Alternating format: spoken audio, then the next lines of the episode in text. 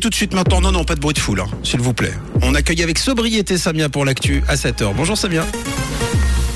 Bonjour Mathieu, bonjour à tous. Les vendanges 2022 au top dans le canton de Vaud. Les nouveaux Genevois peuvent s'inscrire en ligne et le soleil joue les prolongations. Les conditions météo ont fait du bien aux vignes. Du coup, dans le canton de Vaud, les vendanges ont débuté tôt cette année et la récolte est bonne, même si la chaleur et le manque de pluie ont réduit la taille des baies de raisin. On constate une concentration des arômes.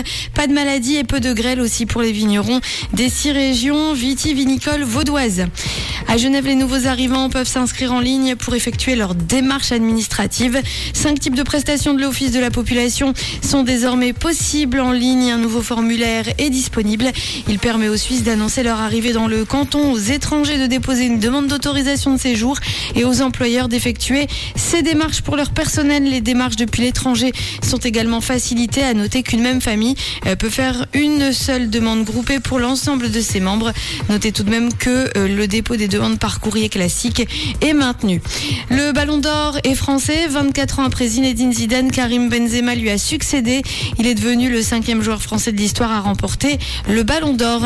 Kanye West en passe de racheter le réseau social conservateur Parler. La vente de la plateforme prônant une liberté d'expression totale devrait aboutir en fin d'année.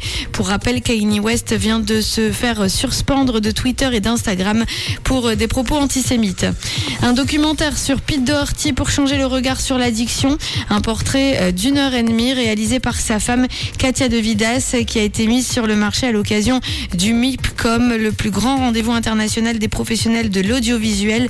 Ça se passe à Cannes, s'appuyant sur 200 heures de rush. La femme du chanteur a suivi sa descente aux enfers liée aux drogues dures comme l'héroïne.